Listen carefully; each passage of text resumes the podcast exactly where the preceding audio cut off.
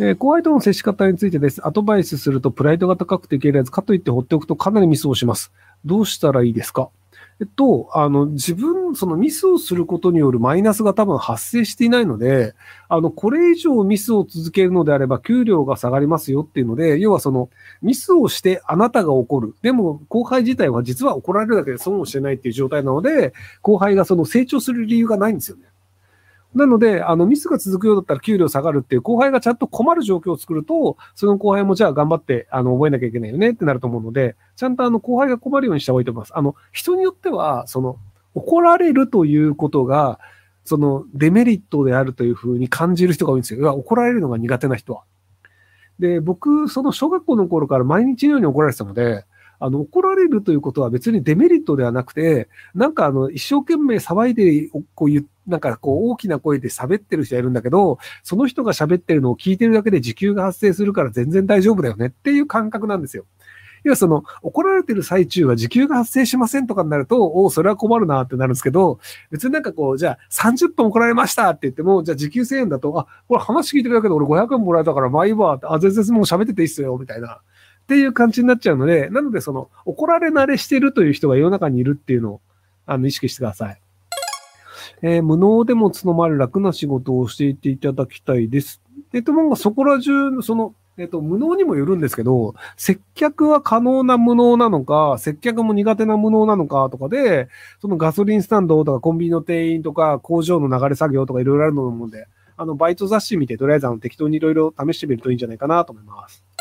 えー、トラック運転手です。先日大きい現場に荷物を持って行って退場の際に自分のミスでランプカーと激突そうになって管理者にお前はツンポかオラーと激怒されました。自分はどんな言葉も使いやねんと言いどんな言葉遣いやねんと言い返してしまい、現場から出禁になってしまいました。会社に帰ると君が読まなかったせい大変だった時にさえ大変な反省してるんですが、ツンボという言葉を使う管理者はモラル違反だと思うんですが、いかが考えますか？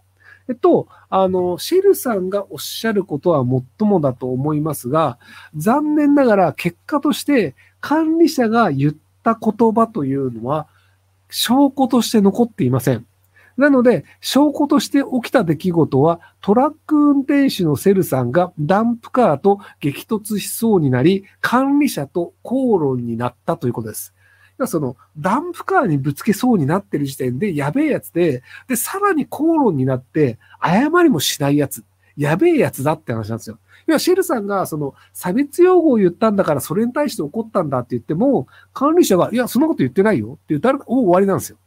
なので、そうすると、あ、なんかわけのわかんない言いがかりつけて揉めてるやつだなしか思われないんですよ。なので、世の中は何が正義なのか、何が正しいのかで決まるわけではありません。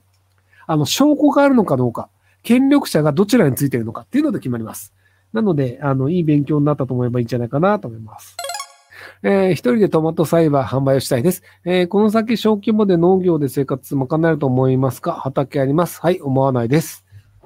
あの、小規模だと食えないですよ。なので、もし農業したいのであれば、あの、普通にあの、田舎にその、あの、若者募集して、I ターン募集みたいなので、地域によっては、あの、その、農家の人がいなくなっちゃったんだけど、工作士だからこれ拾う人いる、あの、その、ちゃんと畑耕してくれる人いたら、あの、ほぼ0円で貸すよみたいなこと結構あったりするんですよ。なので、農家やりたいんだったらそういうとこに行った方がいいんじゃないかなと思います。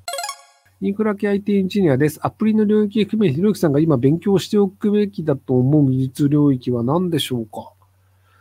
えー、っと、インフラ系であればもう普通にあのクラウドとかじゃなくて、あの OS 自分から入れてドライバー書くぐらいのところの方が結果としてすごいレアなスキルになると思うんですよね。あの最近のそのインフラエンジニアの人ってなんだかんだ言ってみんながみんなクラウドに行っちゃってるんですよ。で、オンプレミスも、あの、必ず部分としては残るんですよね。例えばじゃあ日本がそのなんかあの e ガバメントっていうので、そのなんか Amazon とか Google とかのクラウドにデータを置くんだって言ってるんですけど、あじゃあアメリカのその CIA とか FBI とかがサーバークラウドに置いてるか？つうと置いてないと思うんですよね。そのアメリカ軍がそのデータをクラウドに置いてるかっていうと多分ペンタゴンに置いてると思うんですよね。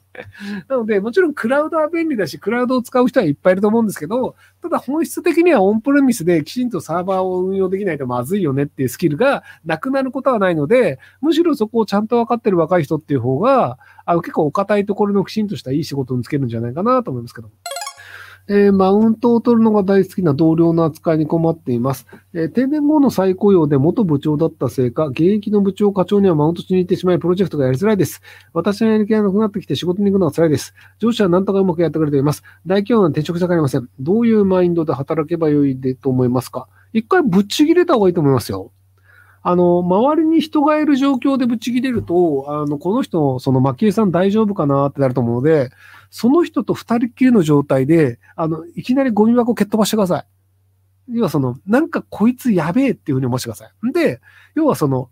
もともと自分は部長だったから、こいつをクビにする権限があるってなってる、思うんですけど、こいつやべえと思った時に、あ、クビにする権限がないんだっていうのを多分自覚すると思うんですよね。なのでそうなると、やべえやつにはその要は、やべえやつで二人っきりで何かあったら自分にデメリットがあるから、じゃあちょっと落ち着いたところで距離を取ろうって相手がとあの取る可能性があるので、なので、あの二人っきりの時にやべえやつになるっていうのをやってみてください。あの、大きな声で、あーって言いながらこう耳を叩くとか、ゴミ箱を蹴るとか、あの、ま、いろいろその、あの、頭のおかしな人だと思わせるようなことをするっていうのは、割と効果があるんじゃないかなと思って、僕結構これ言ってるんですけど、